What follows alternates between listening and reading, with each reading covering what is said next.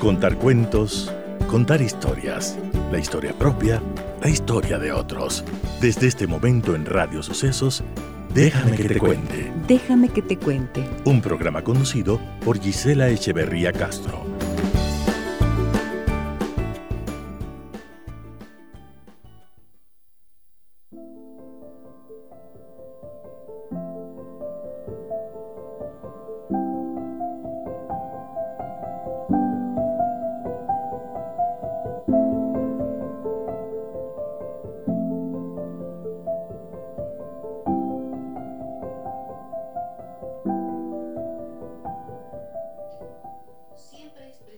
Saber cuándo se acaba una etapa de la vida. Si insistes en permanecer en ella más allá del tiempo necesario, pierdes la alegría y el sentido del resto. Cerrando círculos o cerrando puertas o cerrando capítulos, como quieras llamarlo, lo importante es poder cerrarlos y dejar ir momentos de la vida que se van clausurando. Terminó tu trabajo, se acabó tu relación, ya no, vives más en esa casa, debes irte de viaje. Puedes pasarte mucho tiempo de tu presente revolcándote en los por qué, en rebobinar el cassette y tratar de entender por qué sucedió tal o cual hecho. El desgaste va a ser infinito, porque en la vida, tú, yo, tu amigo, tus hijos, tus hermanos, todos y todas, estamos encaminados hacia ir cerrando capítulos, ir dando vuelta a la hoja, a terminar con etapas o con momentos de la vida y seguir adelante. No podemos estar en el presente añorando el pasado, ni siquiera preguntándonos por qué. Lo que sucedió, sucedió, y hay que soltarlo, hay que desprenderse. No podemos ser niños eternos, ni adolescentes tardíos, ni empleados de empresas inexistentes, ni tener vínculos con quien no quiere estar vinculado a nosotros. Los hechos pasan y hay que dejarlos ir. Por eso a veces es tan importante destruir recuerdos, regalar presentes, cambiar de casa, romper papeles, tirar documentos y vender o regalar libros. Los cambios externos pueden simbolizar procesos interiores de superación. Dejar ir, soltar, desprenderse en la vida nadie juega con las cartas marcadas y hay que aprender a perder y a ganar. Hay que dejar ir, hay que dar la vuelta a la hoja, hay que vivir solo lo que tenemos en el presente. El pasado ya pasó. No esperes que te lo devuelvan, no esperes que te reconozcan, no esperes que alguna vez se den cuenta de quién eres tú. Suelte el resentimiento, porque encender tu televisor personal para darle y darle vueltas al asunto, lo único que consigue es dañarte mentalmente, envenenarte y amargarte. La vida está para adelante, nunca para atrás. Si andas por la vida dejando puertas abiertas por si acaso, nunca podrás desprenderte ni vivirlo de hoy con satisfacción. Noviazgos o amistades que no clausuran, posibilidades de regresar, ¿A qué? Necesidad de aclaraciones, palabras que no se dijeron, silencios que te invadieron. Si puedes enfrentarlos ya y ahora, hazlo. Si no, déjalos ir.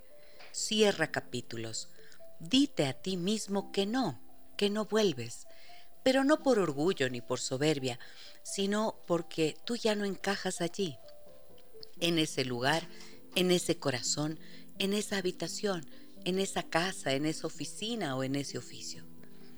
Tú ya no eres el mismo que fuiste hace dos días, hace tres meses, hace un año. Por lo tanto, no hay nada a que volver. Cierra la puerta, da vuelta a la hoja, cierra el círculo.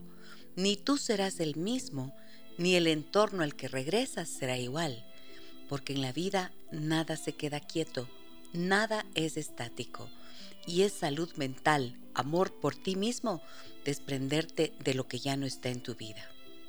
Recuerda que nada ni nadie es indispensable, ni una persona, ni un lugar, ni un trabajo. Nada es vital para vivir porque cuando tú viniste a este mundo llegaste sin ese adhesivo. Por lo tanto, es costumbre vivir pegado a él y es un trabajo personal aprender a vivir sin él, sin ese adhesivo humano o físico que hoy te duele tanto dejar ir. Es un proceso de aprender a desprenderse y humanamente se puede lograr, porque te repito, nada ni nadie nos es indispensable. Solo es costumbre, apego, necesidad. Por eso cierra, clausura, limpia, oxigena, despréndete, sacúdete, suéltate. Hay muchas palabras que pueden significar salud mental y cualquiera que sea la que escojas te ayudará definitivamente a seguir para adelante con tranquilidad. Así es la vida. Paulo Coelho.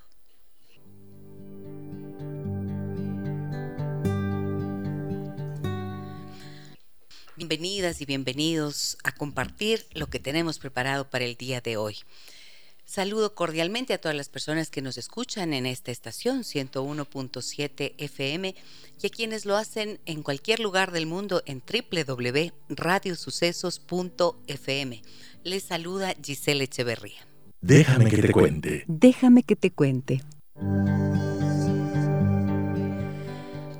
Esta canción con Mon Laferte creo que nos daba el pie apropiado para el tema que vamos a desarrollar desde este momento. Fíjense cómo ella llora, ¿no? Así en, ese, en esa canción, lo, eh, expresa todo ese sentimiento profundo del dolor, del engaño, del desamor, y dice, cuéntame toda la verdad. Pues parece que hay momentos en los que definitivamente es muy difícil tener acceso a esa verdad y hay que acudir a alguien que pueda poner la verdad de manifiesto. Y por eso les, les pregunto, ¿contratarían a un detective privado para seguir a su pareja y lograr descubrir una verdad? He invitado en esta mañana al doctor Paulo Morocho. Él es el gerente de la empresa Agentes Privados Moch, compañía limitada, y es una empresa dedicada 100% a la investigación privada. El doctor Paulo Morocho es médico y además abogado. Muy buenos días, Paulo. Bienvenido al programa. ¿Cómo estás? Muy buenos días, mi estimada doctora. Agradecido primeramente por esta oportunidad y me gustó esa introducción de eh, la verdad. Justo el lema de nuestra empresa es nuestro compromiso es con la verdad. Estamos alineados perfectamente. compromiso con la verdad. Pablo, te voy a pedir por favor si puedes acercarte un poquito a tu computadora, estoy o al micrófono si lo tienes porque estoy escuchándote un poquito lejos. Eso, un poco más. Ahí me puedes. Está mejor. Eso, ahí está perfecto. Muchas gracias. Bueno, quiero que me cuentes cómo surge la idea en ti de dedicarte, cómo es que llegas a ser abogado y médico al mismo tiempo y cómo eso se deriva en hacer una empresa dedicada a la investigación privada y tu compromiso con la verdad. Bueno, en realidad ese crédito no, pues no es mío porque pues yo soy gerente los últimos 14 años nada más, pero antes de mí hubieron otros gerentes dentro de esta empresa. El fundador es mi padre. el fundador es mi padre y y en ese, y en ese contexto, pues, eh, ¿se me escucha bien? Tal vez. Sí, sí, ahora yo te escucho bien, sí, perdón. Ya. El fundador de la empresa es mi padre, ya más de 45 años, bueno, creo 45 años ahora. Entonces, em, yo nazco en este contexto de la investigación. El primer libro que nosotros tenemos, ahí cuento un poco la historia de mi padre y de mí, cómo yo le ayudaba en las investigaciones desde muy pequeño, ¿no? es un libro que ya tiene escrito muchos años y entonces ahí cuenta un poco esa historia. Entonces yo me desarrollo como médico, eh, hago mi especialidad en, medicina también, y también luego, bueno, luego de eso como abogado.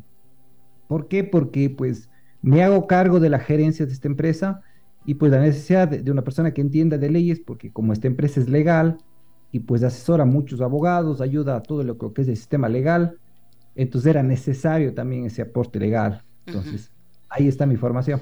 ¿Y tu padre era investigador? ¿Cuál era la formación suya? No, él es ingeniero comercial de profesión. ¿Ya? Ahora, él, él en los años 70 siguió un curso internacional eh, justo de investigación privada. Entonces, hay, hay, un, hay un centro de formación de Argentina que se formó eh, en los años de 1960, 70, de un argentino justamente que recibió capacitación por todo lo que es del FBI en ese tiempo. Entonces, de ahí nace esta escuela, se llama la primera escuela de Argentina, se llama este curso. Se daba por correspondencia. Es muy famoso en el mundo de la investigación privada, casi todos lo conocen, ¿no? Y entonces de ahí se formó mi papá junto con otras personas más. Ok. Y tú creciste en este medio, tú dices, y le ayudabas a tu padre con las investigaciones. Cuéntame, de esa etapa, no de la que ya tú ejerces como profesional y estás a cargo de la empresa, sino de esa etapa cuando eras chico todavía y le ayudabas a tu padre con las investigaciones, ¿qué te llamaba la atención y qué fue algo que te impactó seguramente como para que definieras continuar ese camino? Em, me impactó la, formación que tiene que tener un, investigador, un detective, para, eh, para lograr sus objetivos. Mm, vean, nosotros tenemos un curso de detective, tenemos algunos libros porque nos dedicamos justamente a ello. Y explicamos que la formación que tiene que tener un profesional es compleja, más que todo el detective privado, porque como lo ejerce la labor de manera privada, muchas veces está solo. Es muy diferente a un detective policial, por ejemplo, donde tiene el respaldo de toda la, la entidad, ¿no? En cambio, lo hace solo y busca la información. Entonces, para que él encuentre esa información, tiene que tener un alto nivel de capacitación. Ok, muy bien. Perdón, quería decir, ¿por qué planteé este tema para hoy? Pues fíjate que me llegó una historia, ¿no es cierto? A veces las personas se animan a escribirnos, bueno, todo el tiempo nos están escribiendo historias de acuerdo a los temas que yo planteo, pero a veces alguien me escribe, por ejemplo, al Messenger de Facebook o de Instagram y me cuentan una historia que están viviendo y eso me da pie para colocar el tema en el programa. Y esta fue la historia que motivó este tema de hoy. Me dicen lo siguiente, miren. Hola Gisela, muchas gracias por tu programa de cada día. Te cuento mi historia. Me estoy separando y desde la pandemia descubrí unos mensajes en el celular de mi esposa que eran muy comprometedores. Hablamos y ella lloró mucho y me dijo que no era nada importante, que solo era un amigo y que se alejaría de él. Hace un año empecé a notar cambios en ella. Tenía reuniones de trabajo frecuentes que duraban más de lo previsto, ya no tenía horario de entrada ni de salida del trabajo y decidí mandar a uno de mis empleados a seguirla. Durante tres semanas su única labor era seguir a mi esposa y verificar los lugares en los que entraba, con quién estaba y tomar fotos. Incluso descubrí que alquilaba diferentes automóviles para que no pudiera reconocer su auto. Nuestra relación venía en picada desde hace cuatro años. Sin embargo, yo tenía la esperanza de recuperar lo poco que quedaba con ella por nuestros hijos. Ahora con el divorcio todo ha sido muy complicado, pero las fotos me han ayudado a pelear la custodia y la separación de bienes. ¿Crees que hice mal? ¿Crees que si no hubiera puesto a este investigador improvisado, hubiera preferido no ver y no saber y por lo tanto mi relación hubiera tenido alguna posibilidad y no estar ahora en esta pelea por la custodia y los bienes como ya te explico. Te agradeceré tu punto de vista, me dice esta persona que me escribe, este señor que me escribe. Así, de entrada, obviamente le escribí a esta persona que escribió este mensaje, le escribimos un, le escribí un mensaje directo, ¿no es cierto?, en el que le doy mi punto de vista. Sin embargo, eh, ¿cómo ves tú esto? Mira que aquí él le mandó a uno de sus empleados a que hiciera de mm. investigador, por eso dice improvisado. ¿Cómo ves eso tú, Paulo? ¿Esto es legal? ¿Esto es ilegal? Em, a ver, la investigación privada está eh, la ley de seguridad, claramente definida. Por eso es que la primera recomendación a las personas que están interesadas en investigar, lo hagan de manera legal. Eso les va a ayudar eh, enormemente desde salvaguardar la información que ellos den, pero lo más importante porque la, hoy por hoy la información no puede estar en manos de una persona extraña o de alguien que no tenga o no ofrezca esas garantías de seguridad, lo más importante, ¿no? Esta persona tuvo una gran ventaja que pues eh, se ayudó de una persona conocida. Entonces de pronto la, confianza va por ahí, ¿no? La seguridad de la información. Pero ¿qué tal si muchas de las personas pues acuden a gente que lo busque en internet? Entonces, ¿qué garantías hay de que esa persona maneje bien la información? Yo por ahí desde la parte legal, yo cuidaría eso. Ahora, para eso el gobierno nacional, muchos años antes, creó esta ley de seguridad justamente para salvaguardar los intereses de la comunidad, de la ciudadanía, y da un permiso de operaciones que se renueva cada año. Nuestra empresa lo cumple a cabalidad y por eso lo ofrecemos de manera abierta. Y yo me acuerdo cuando su asistente, doctora, me decía que si podía presentarse, dije, pero ¿cómo no? Pues si soy una persona pública, tenemos todos permisos, ¿cómo no puedo presentarme de manera pública, decir sí, eh, estamos de aquí al frente? Todo lo que ustedes vean de clandestino, de oculto, tengan precaución, porque así no se hace las cosas legales. Ahora, eh, respondiendo a esa persona, eh, ¿es legal? Sí, por eso está en la ley de seguridad, por eso la policía, el ejército, pues controla. Sobre eso, ¿qué se puede y qué no se puede? Entra, ahí, sí hay un abarico grande en temas legales, pero hasta lo que me menciona de, investigar, de pedirle a una persona que lo haga, el, capaz que el, empleado que señala en la historia podría tener problemas legales porque pues él, no tiene ningún tipo de, respaldo legal, ¿no? Porque no está inmerso en, la relación. El esposo sí, porque de alguna manera existe ese vínculo que le permite hacer una investigación, ¿no? Eso sí. Ok, ahora, ¿qué tan frecuente es que las personas, hombres y mujeres, contraten los servicios de investigación privada para confirmar las sospechas que suelen tener de infidelidad? Es una de las solicitudes más frecuentes. En, el sitio web de nuestra empresa manejamos estadísticas ya más de unos 15 años. Y de todas las estadísticas, de todos los tipos de investigación, la sospecha de infidelidad es la, principal. Sin lugar a dudas es la principal, porque acarrea un sinnúmero de, de situaciones que también son importantes. A veces las personas eh, solo lo entienden, por ejemplo, en el caso de la historia. Al comienzo daba un contexto de, amor, de pareja, de, hogar, ¿no? Sí. Pero también en la historia al final también señalaba el aspecto económico y el aspecto de los hijos. Entonces, eh, la infidelidad no solamente se entiende como la especie de, vulneración de los derechos al amor, a la entrega, al cariño, sino también tiene, eh, también tiene esa connotación económica, social y lógicamente de, padres de familia, de hogar, ¿no? de hijos, que también son cosas que, por las que piden. A veces a las personas no les interesa tanto el amor. Y perdón, doctora, que, lo señale de esa manera. A veces dicen, pues sí, el amor ya se acabó hace muchos años, pero que de ahí yo pierda el dinero que se invirtió en la familia, que de ahí eh, mis hijos se vean afectados por, las consecuencias o por las cosas, actividades que tenga la otra persona, eso es lo que más me duele. Entonces uno entiende que ese tipo de investigaciones no solo es el componente amoroso o sentimental. Ok. Ahora, yo creo que aquí hay un, tema bien importante en todo lo que nos has dicho, Paulo, porque dices, em, si estás implicado tú, si eres tú la persona ofendida, hombre o mujer, Em, y te pones en plan investigador, te pones en el papel del investigador. Primero, no tienes esa formación que tiene que ser especializada.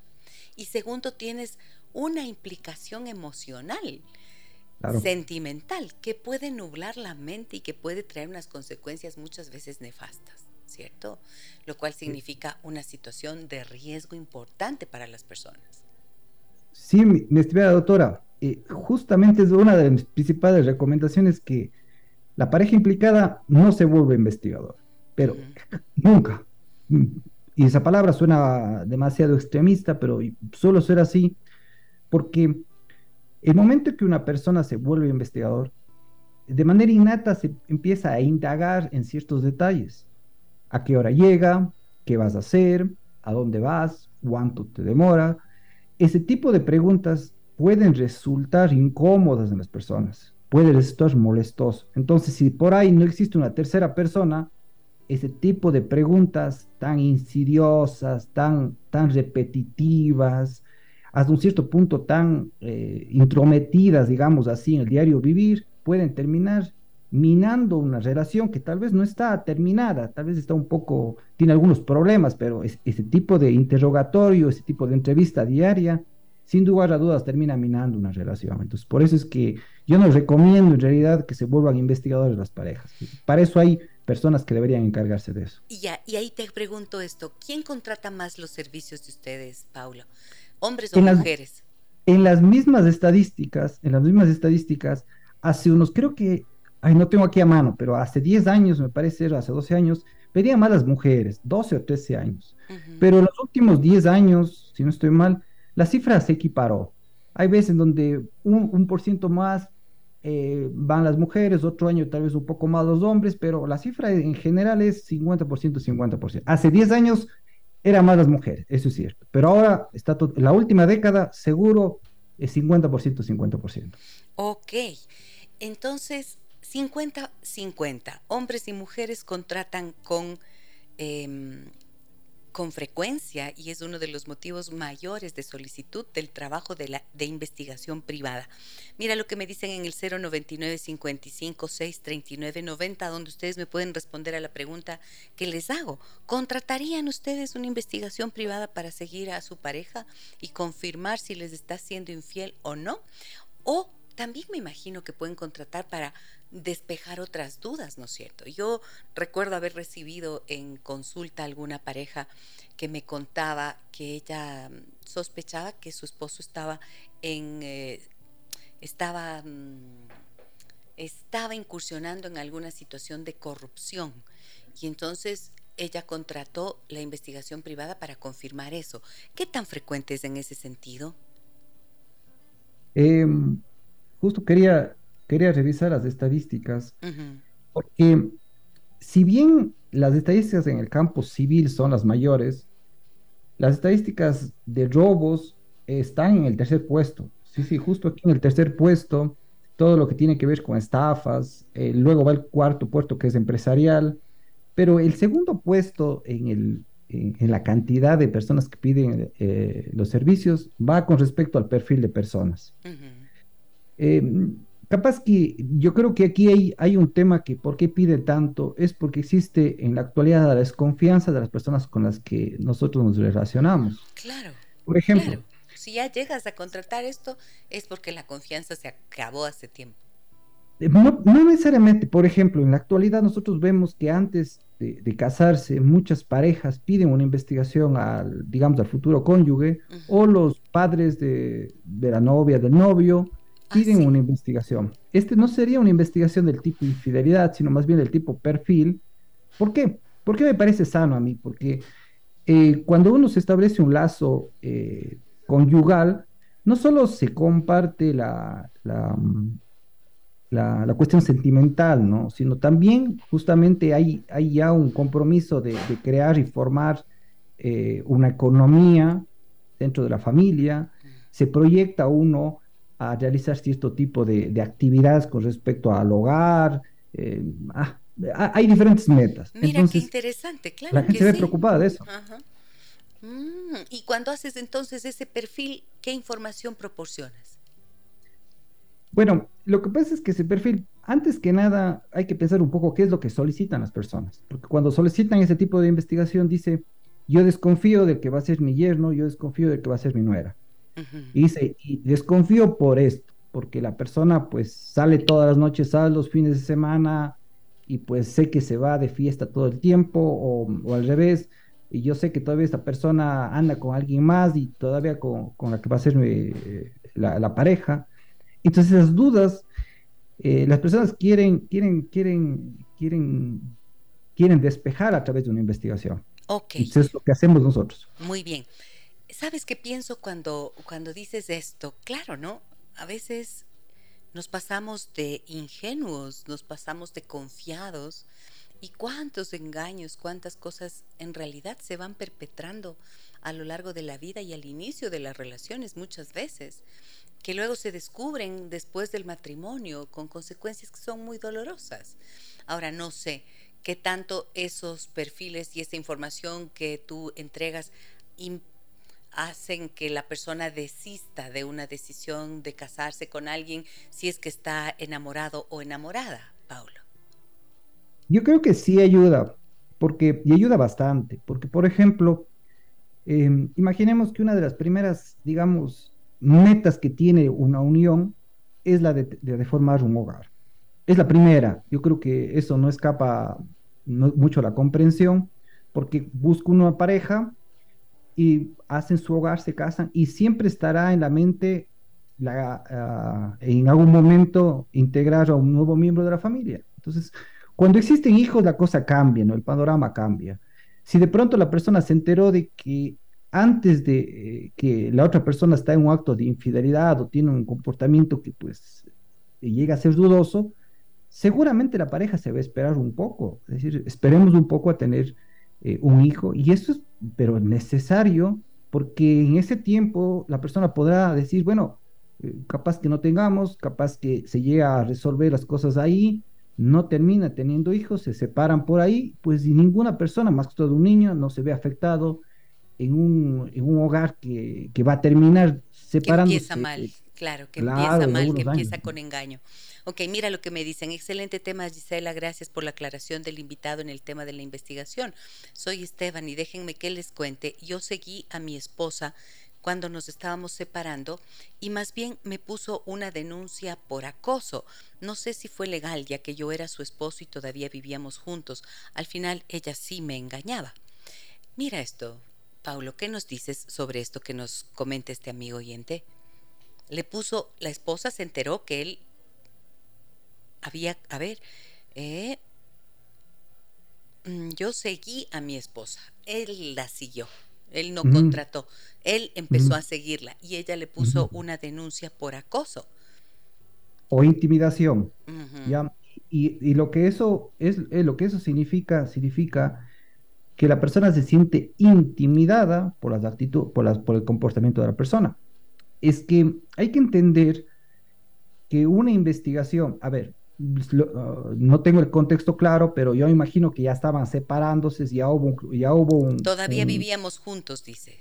Y no sé si era, era o no legal porque yo era todavía su esposo, dice. Bueno, legal, legal todavía que constituye.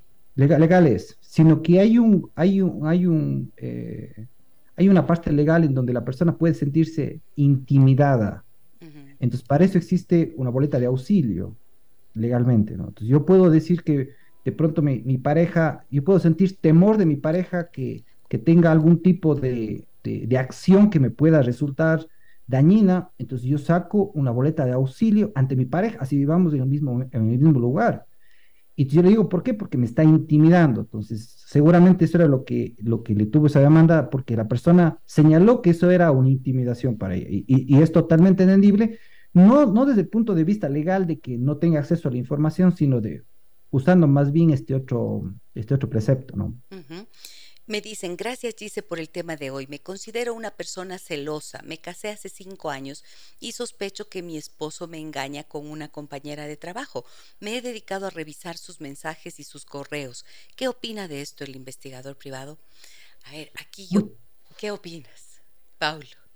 Verán, aquí hay un, hay, hay un libro que nosotros tenemos, doctora, este de aquí a veces se llama ¿Cómo atrapar a un infiel? E, el, el título es un título, digamos, insidioso, digamos que es eh, incendiario, pero cuando lo lean el libro no lo es. ¿Por qué? Porque lo que se busca entender es el proceso de la infidelidad. Cuando, cuando aparece una infidelidad, hay que saberla manejar. Y hay que saber qué, es lo que buscamos y también estar eh, y entender qué es lo que va a pasar si lo encontramos. Hay que saber eh, entender qué es todo este proceso que va a existir. Las infidelidades, hay dos problemas con una infidelidad. Una de ellas es la persona que siente la infidelidad y la persona que lo ejerce. La persona que lo ejerce muy a menudo está lleno de temores y muy a menudo tiene inseguridad. No vamos a pensar que la persona infiel es la más segura, evidentemente que no, es la más insegura y es la más temerosa. Entonces, del temor, las personas cometen diferentes tipos de acciones, muchas veces ilegales, muchas veces inmorales, del temor. Ahora, de la inseguridad, las personas se sienten, muchas personas son infieles simplemente por el, tema de que también la otra persona ya le está siendo infiel. Imagínese, doctora, pensar que yo soy infiel porque creo que la otra persona está haciendo infiel también. Ahora, en cambio de la otra persona, de la persona que eh, resulta víctima de la infidelidad, esta persona víctima de la infidelidad también tiene un, tiene, tiene un problema y usted, doctora, seguramente verá mucho de ello. Existe también inseguridades. También la otra persona de pronto no se sintió querida y esta pareja algo le dio de afecto, algo le dio de sostén en su vida y esta persona soporta todo tipo de cosas que le son incómodas, que le son eh, lancinantes en su vida, que le son, que le lastima. Entonces, para mí el problema va, va en, dos caminos, no solamente hay uno. Bueno, la infidelidad, como tantas otras circunstancias de la vida y de la vida de las parejas, tiene una cantidad enorme de circunstancias eh, que tienen, que requieren mucha comprensión y, a ver, yo soy terapeuta sistémica y les he dicho algún momento que una de mis especializaciones es precisamente la terapia de parejas que viven situaciones de infidelidad. Y claro, una de las cosas que es imposible de resolver es cuando el infiel o la infiel han sido atrapados con las manos en la masa o con estos mensajes, por ejemplo, que esta amiga que nos escribe dice, ¿no? Ella sospecha que su esposo le engaña con una compañera de trabajo y se ha dedicado a revisar mensajes y correos. Ahí ya empezó su tarea de investigadora. Y eso mm. es veneno puro, porque además yo creo que una de las razones por las que las personas finalmente buscan el trabajo eh, de la empresa que tú gerencias, Paulo, es porque se sienten en la desesperación de decir, el momento en que yo le muestre los mensajes, me va a negar. ¿No es cierto? Entonces ah. necesitas la prueba, necesitas algo que ya frente a eso la persona no niegue. Por eso partíamos con esto, ¿no? De cuéntame la verdad. Cuéntame la verdad, pero es que ¿quién se atreve a decir la verdad? Y allí es en donde el, las múltiples causas, los múltiples factores de la vida de una relación de pareja, que le son propios y le son íntimos, eh, se construyen en la convivencia y tienen que tener un, em, un elemento indispensable que es la confianza. Cuando alguien abre la puerta a una relación distinta, nueva, hay un montón de razones. No solamente son gente insegura los infieles o las infieles, no. A veces también es se vuelve parte de el encanto que uno tiene con otra persona. O sea, no siempre es solamente porque insatisfacción en la relación. A veces es juego de seducción, a veces es porque es intrigante y es emocionante entrar en una relación eh, que te devuelve la vida, como suelen decir las personas, que te ilusiona, que te enamora de vuelta cuando ya tienes una relación casi muerta. Pero eso obviamente tiene unas consecuencias graves. Y creo que allí la búsqueda de la verdad se instala como un eh, precepto indispensable para el que sospecha la infidelidad, ¿no es cierto? Entonces, ¿qué, piensas de esto que digo, Paulo? Em, yo creo que totalmente cierto. Eh, yo a eso capaz que la única acotación diría que nosotros en el libro lo señalamos como el egoísmo. Es uno de los grandes problemas que tiene el, infiel porque de alguna manera tiene... Eh, yo pienso de esta manera, doctor. Pienso que cuando existe una relación, eh, el amar significa pues entender a la otra persona, eh, desear lo mejor para otra persona. Cuando eso no sucede, estamos hablando de un egoísmo, donde espero, espero y espero, busco mi bienestar, mi satisfacción, yo no quiero estar aburrido, yo no quiero estar sin estímulos, yo no quiero estar solo, yo no quiero estar triste. Entonces, lo que si una persona, nos encontramos ante una persona egoísta que solo piensa en él, nos encontramos con personas que empiezan a buscar satisfacción personal eh, y, deja de lado la entrega o el, amar, digamos así. Entonces, eh, el, el, ser la persona egoísta en una relación es, es, yo diría, una bandera roja, como lo dicen ahora. Voy a ir a una pausa comercial, amigas y amigos. Tengo que hacer una pausa. Regreso enseguida con mi invitado de hoy. Él es el doctor Paulo Morocho, él es el gerente de la empresa Agentes Privados Moch, compañía limitada. Hablamos hoy de... Ah, ¿Contratarían o no a un detective privado para seguir a su pareja o para otros fines, como estamos viendo es amplia la posibilidad de encontrar información y puede ser útil, ¿no? De acuerdo a lo que nos está comentando Paulo. Volvemos enseguida. Tengo varios mensajes en el 099 55 6 39 90.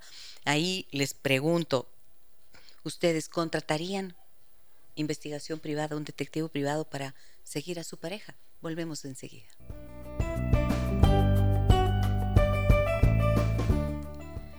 Estamos de regreso a por aquí y me dicen, a ver, a ver, a ver, a ver. Me dicen, felicidades por el tema, Gisela. Soy Sandra. Los escucho todos los días. Sospecho que mi esposo me engaña. ¿Qué debo tomar en cuenta al contratar un detective? ¿No es ilegal en cierto aspecto? Gracias por sus valiosas palabras y consejos. Ya sabemos, ya nos habías dicho, Paulo, el doctor Paulo Morocho está con nosotros. Él es el gerente general de la empresa Agentes Privados Moch Compañía Limitada y nos ha dicho que obviamente no es ilegal, pero depende de quién, ¿no es cierto? Porque hay gente que se dedica a hacer esta tarea sin estar autorizado por la ley para eso. ¿Es así, Paulo? Sí, eh, y, y, mi estimada doctora, justamente permítame recordarle esto a la ciudadanía porque es importante. Es importante que cuiden los datos. En la actualidad, con tanta delincuencia que existe, es importante que salvaguardemos los datos de la información nuestra y de la persona a la que nosotros tengamos la idea de investigar. Eso tiene que estar en total reserva. Y para eso el gobierno, o sea, la propia policía, el ejército se encargan en eso a través de, de emitir un permiso de operaciones. Entonces, cualquier tipo de servicios que ustedes deseen en algún momento contratar, y no lo digo para que solamente contraten nuestra empresa en realidad, sino es más bien un bien comunitario, hagan con un profesional. Es igual que si yo quisiera atenderme como médico, primero le digo, doctor, permítame su número de cédula, entro al CNCID y veo si es que tiene un título médico. Igual que un abogado, ¿no? Entonces yo pienso que va, va de la mano con esto, este servicio es totalmente eh, legal en el país, eh, hay un permiso de operaciones que se registra todos los años, háganlo de esa manera. Yo estoy seguro que cualquier persona que esté eh, en, por el camino de la ley le va a dar la mejor recomendación. Muy bien, ahora te pregunto lo siguiente. ¿Qué es lo que una vez que una persona va y contrata tus servicios? Dice, por ejemplo, esta amiga que nos escribía, ya, sospecho que mi esposo me está siendo infiel con la compañera de trabajo. Ya, ayúdeme con una investigación. ¿Cómo procedes tú en esos casos, Paulo? ¿Cómo proceden ustedes como empresa? Se busca es cuál es la intención, porque hay intenciones e intenciones de hacer una investigación. Entonces, yo creo que aquí va mucho del código de ética que tenga ah, las personas responsables. Porque si la intencionalidad es mala, definitivamente dentro de nuestra empresa nos negamos a los casos. ¿Cuál sería una mala intencionalidad? Por ejemplo, eh, me pueden ayudar para hacer asustar a la otra persona. Eh, yo, eh, yo le quiero que se separe de, esta pareja y no sé, le quiero asustar de alguna forma. en realidad nuestro trabajo no es de ello, ¿no? Em, existen también, también formas de, vea, yo quiero utilizar este tipo de fotos para cogerle en el trabajo y que le despida y que se dé cuenta la gente. Entonces, Realmente eso no es nuestro trabajo como empresa. Nuestro compromiso, como le decía, es la verdad, pero la verdad orientada a algo que sea constructivo. Si, si usted quiere obtener esa información para separarse, para de pronto reconciliarse, yo creo que es válido.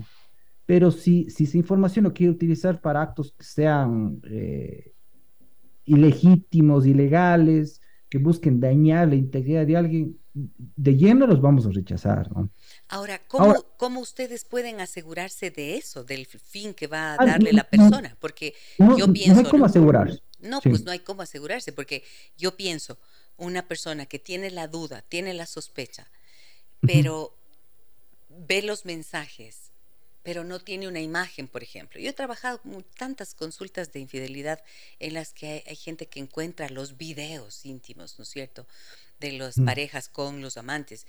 Y qué duro es eso, porque eso genera trauma en la persona. O sea, el hecho de ver el mensaje, ya solamente los mensajes que se intercambian, ya genera el trauma. Pero peor todavía cuando ven videos y cuando ven fotos. ¿Ustedes toman fotos y videos o solo fotografías? Fotos y videos. Y entonces cuando ve eso, ¡ah! la gente puede tener una reacción claro. a veces fuera de lugar, violenta, quién sabe. Correcto, pero yo creo que eso lo tenemos bien manejado dentro de la empresa, porque nosotros emitimos un informe y no lo hacemos diario la entrega del informe. Es algo también que ya aprendimos en, todos los años. Enviar una información diaria puede ser, oiga, más estresante que la propia infidelidad, ¿no? De pronto nos equivocamos y la otra persona le estamos dando una, información errónea. Le pongo un ejemplo. Pongamos, decimos, eh, le vimos a su pareja este rato con alguien más y la otra persona sale desesperada, coge el vehículo, se choca, se pasa, se y total la otra persona ha sido un familiar que de pronto se reunieron a tomar un café nada más. Entonces, eso eh, nosotros ya lo hemos manejado y emitimos un informe, un informe que es amplio, que será, tiene 12, 13, 15 hojas. ¿Cuánto tiempo dura la investigación? En promedio nosotros recomendamos que se utilice de una semana y media dos semanas y media. Ese informe de alguna manera llegamos a ser muy técnicos al punto de que en estas 12 hojas, que parecen bastante en realidad, no va incluido en, esas, en, esas, en ese informe de 12 hojas, no incluye fotos, eso va en archivos adjuntos. Pero ahí se le explica qué vimos y en qué condición lo vimos, porque, mi estimada doctora, de pronto nosotros tomamos la infidelidad como un evento que es el final, y cuando yo creo que no es el final. A, a mi parecer, eh, encontrar un informe y eso les explico a los clientes y eso también el personal de la empresa les explica al cliente, que lo tiene que entender en el contexto es infidelidad. Le pongo unos ejemplos sencillos, así sencillos. Eh, hace tiempos teníamos un cliente que le entregamos el informe y en el informe no había ni besos, ni abrazos, ni nada de ese tipo de cosas, sino eran dos personas que se reunían a tomar un café, nada más. Y la señora conversando conmigo me decía, doctor, con esto me divorcio. Dije, Señora, digo, no hay nada que sugiera una infidelidad. La señora me respondió en estos términos. Me dijo, doctor, para mí eso es suficiente. Mi esposo no tiene por qué estar tomando el café con nadie.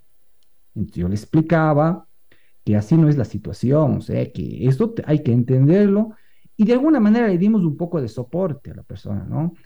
En cambio, por, por eso que yo le decía que no es el final, porque hay que entender en qué contexto se da la infidelidad. Imaginémonos que la infidelidad se da Oiga, de manera eventual, una vez en esas dos semanas nada más, sin ningún tipo de, de, de, acciones que impliquen algún tipo de compromiso.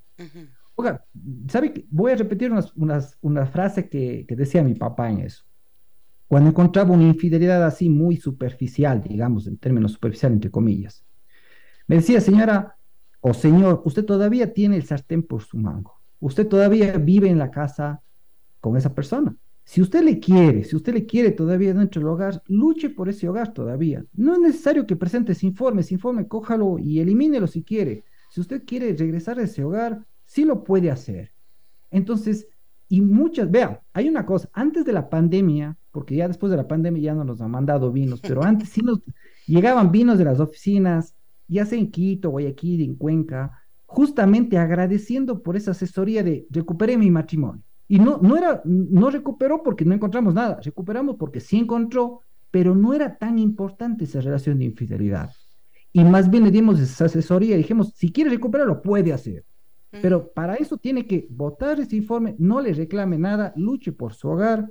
Fíjese que hay un tema largo por contar. Claro, y ahí, ahí eso va totalmente en contra de los principios con los que yo trabajo, por ejemplo. Si es que un, una persona, un hombre, una mujer, decide hacer una investigación privada y descubre algo, descubra infidelidad o no descubra la infidelidad, mi recomendación, sí estoy de acuerdo en que la infidelidad no necesariamente es el final de las relaciones. Por eso yo trabajo tantos casos en los que las parejas buscan asesoramiento y terapia para poder reanudar la relación. Y muchas veces estos episodios de infidelidad que significan un quiebre, un quiebre momentáneo de la relación que ha venido ya en franco deterioro durante mucho tiempo, suele ser como una oportunidad para hacerle un reset a la relación. Pero un principio fundamental con el que yo trabajo es que hay que decir toda la verdad. Porque si no dices la verdad, entonces, ¿cómo se construye confianza? Entonces, ahí es, ¡Ah! fuiste capaz de ponerme un, un detective privado. Y el otro va a responder, claro, y tú fuiste capaz de engañarme. O sea, los dos estamos sobre la base de la desconfianza, ¿no es cierto? Entonces, yo sí considero que eh, eventualmente puede haber algún puede haber algún matiz de información que la gente conserve para sí mismo y que de repente no encontró nada, bueno, guárdelo en su jardín secreto y reanude la relación. Pero cuando se comprueba infidelidad y, se, y hay una investigación de por medio, yo considero, es, ojo, mi punto de vista nomás, ¿no es cierto? Solo mi, punto de vista como terapeuta, como terapeuta de parejas en esa... Sí, mi, doctora, verán, perdónenme en este punto que me parece a mí valiosísimo, y, esa es la parte, eh, digamos, productiva de una conversación como esta con usted, doctora, que, que ve estos casos. Em, nosotros en el libro señalábamos de que cuando la persona ya tiene la información de la infidelidad, realmente esa información se convierte en un arma, ¿ya? En un arma de, manipulación, en un arma de control, es que de estos casos hemos visto un montón. Doctor, ya tengo este informe. Ahora, esta persona, yo le voy a pedir el carro y le voy a decir, yo sé lo que tú haces, dame por favor el vehículo, ponme en mi nombre esto, haz esto, y le tiene extorsionada a la otra persona. El infiel se convierte en una víctima. Entonces, eh, la información eh, en este contexto sí es una arma, ¿no? Entonces, cuando a veces esta arma lógicamente usted lo, señala con la ayuda de un terapeuta, que es lo ideal en realidad, pero no siempre tienen la ayuda de un terapeuta ahí. Así Entonces, Esta, esta información la utilizan como un arma de, de manipulación de agresión, porque ese reclamo se vuelve una especie de agresión, o tú hiciste, y esta, e, ese tipo de reclamo se convierte a diario, semanal o hasta cuando estén, oiga, muchos años han pasado, ¿no? Exactamente, exactamente, ahí le veo el riesgo, porque si no se dice, ok, ahora, entonces el siguiente paso, ya tienes la información, pues tienes que transparentarlo. Ya tienes la prueba plena, como dicen los abogados, ¿no es cierto?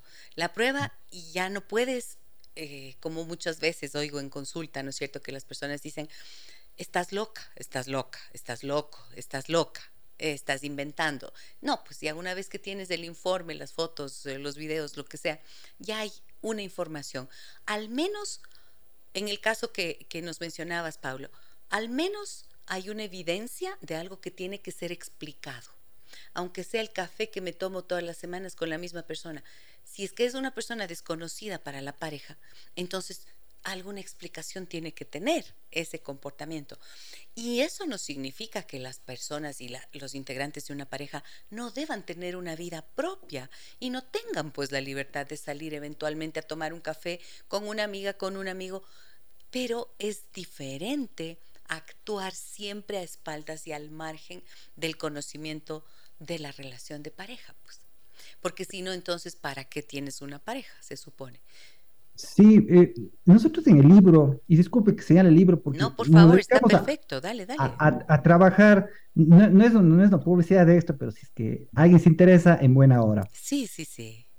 Pero había, había un tema de esto que me parece importante, el, el, tener un tino para decir este tipo de información. ¿Por qué hay que tener un tino? Porque...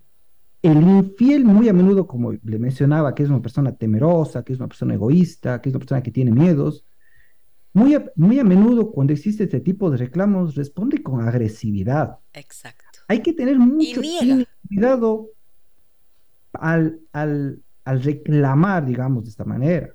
Entonces, eh, actualmente eh, a veces las personas desconocen el nivel y el grado de, de, maltrato que existe familiar de hombres y mujeres, y este maltrato verbal existe, y cuando se da este tipo de reclamos, a diferencia de lo que la gente se imagina de que el, el, el infiel vaya a bajar los brazos y agachar la cabeza y decir perdón, eso no sucede. Lo digo un poco por experiencia, porque yo a las, a las clientes, a pesar de que les asesoramos y les decimos haga, dice doctor, es que me respondió peor, es que se puso violento, es que eh, eh, violento y violenta, no ni siquiera tiene que solo que ver con los hombres. Entonces, yo les digo, hágalo con mucho tino, porque eso implica que puede haber consecuencias que pueden resultar eh, dañinas. Entonces, yo creo que el contexto que usted señala con un terapeuta ahí, yo creo que vale muy bien esa franqueza, esa transparencia. Lo otro, me guardo mis reparos, mi estimada doctora. Muy bien. Eh, no tenemos por qué estar de acuerdo en todo, ¿no es cierto? De eso precisamente se trata. Tienes un punto de vista valiosísimo en base a la experiencia y compartimos también el mío.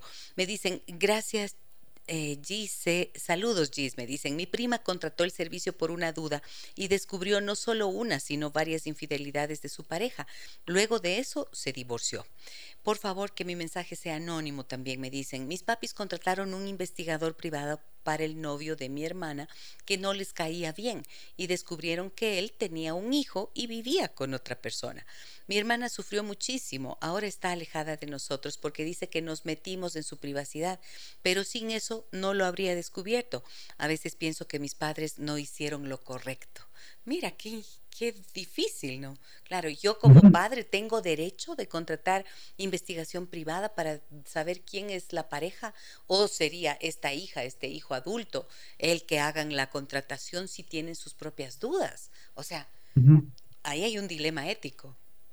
Eh, es que yo, yo desde el punto que, eh, de, vista es de que la persona decide qué hacer con la información, mi estimada doctora. Yo creo que esa, esa esa decisión que las personas lo toman, como el ejemplo que yo le mencionaba de la señora que me decía, doctor, con esto me divorcio, y era solo dos personas tomando un café, a mí me, siempre me llegó a la duda de decir, el, la gravedad de una infidelidad la, la destina cada persona. Yo a veces me es, diferente, me es difícil asesorarles y decirles por esto, por el otro, usted tiene que reaccionar así cuando hay el contexto de cada pareja es diferente. Así es, exactamente. Me dicen, buenos días, interesante el tema. ¿Qué opina el investigador acerca de una mujer que fue parte de una infidelidad y estuvo con hombres casados? ¿Estaría bien evitar una relación con ella por miedo a un patrón de comportamiento? Uy, ahí yo pienso que si ya tú tienes ese conocimiento como pareja y tienes desconfianza y duda, ante la duda abstente, suele decir. Pero si sientes algo por esta persona, yo digo, tampoco la puedes juzgar por lo que ella te ha confiado y ha compartido acerca de tu de su vida anterior. Pero si tienes miedo y tienes inseguridad y desconfianza, mejor no entrar en esa relación porque va a ser un, te vas a comer el coco constantemente. Me dicen, buena pregunta, ¿contrataría un detective para revisar a mi pareja? No contrataría. Un tema súper necesario en estas épocas de alta promiscuidad sexual.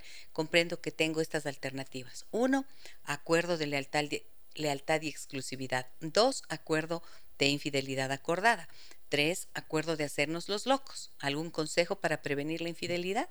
Me parece que está buena esa para poder hacer un tema adicional, ¿no es cierto?, de cómo prevenir la infidelidad. Buenísimo. Excelente tema, Gise. Me dicen, déjame que te cuente, te comento que yo contraté un investigador y resultó una estafa. Incluso me pedía más dinero porque mi esposo salía de la ciudad y el investigador, entre comillas, iba tras él. Después de seis meses me di cuenta que era una persona fantasma. No tuve un asesoramiento y le encontré en redes.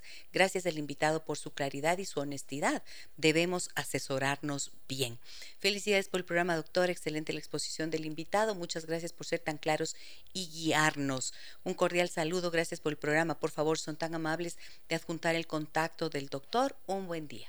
Número de contacto del doctor. Bueno, nos pueden buscar en internet como agentes privados Moch, compañía limitada. Yo soy el doctor Paulo Morocho. El internet está lleno de, nuestra empresa, así que no va a ser difícil que, nos busquen porque tenemos esa, esa, esa, presencia en el mercado. Vamos a colocar el link, el link de la página web de la compañía del doctor Paulo Morocho para que ustedes puedan tener acceso a esta información. Muchísimas gracias, Paulo. Creo que ha sido una conversación súper interesante que deja claras muchas cosas. Importantísimo lo que nos mencionaba esta amiga, ¿no es cierto? Que ella resultó estafada por encontrarse con una persona que no era profesional. Lo importante es que si van a tomar esa decisión, busquen un profesional experto y la última recomendación final que puedas hacer, Paulo? La verdad que sobre el tema de infidelidad, la verdad que tiene que ver con, con asesorarse con expertos, porque no solo piensan que está en riesgo la pareja, está en riesgo su futuro económico, familiar, de sus hijos, eh, social, profesional, porque una infidelidad afecta en todos los campos. ¿no? No, lo, no lo tomen a la ligera. Yo sí pienso que la ayuda, la ayuda de un terapeuta es tan fundamental hoy en día y más con este tipo de casos. Y yo les digo algo, si van a buscar información, sepan bien para qué la quieren y mm. qué van a hacer con esa información, como bien lo decía Paulo. Si es para utilizarlo como arma de chantaje, para tratar de quedarse con los hijos, para que tratar de que la separación de, de bienes sea algo fuera de la ley, no, porque eso se llama juego sucio. Cada uno verá, ¿no es cierto? Pero si no, piensen bien para poder dar un paso y hacerse responsables. Muchísimas gracias al doctor Paulo Morocho por acompañarnos en esta mañana. Ha sido valiosísimo. Pónganse en contacto con él por ese libro también que me pareció estupendo el título. ¿Cómo atrapar a un infiel? Ahí está. Un abrazo. Gracias, Paulo, por acompañarnos. Gracias, mi estimada doctora, por la invitación. Mañana, mañana nos encontramos nueve horas con 30, amigas y amigos, con el doctor Federico Zambrano que nos acompañará para hablar de pensando en partir. ¿Qué pasa cuando las ideas de la muerte opacan la vida? No se lo pierdan. Nueve horas con 30. Soy Giselle Echeverría. Hasta mañana. Las historias que merecen ser contadas y escuchadas. Historias que conmueven, historias que inspiran. Mañana, desde las 9 y 30, déjame que te cuente. Déjame que te cuente. Con Gisela Echeverría Castro.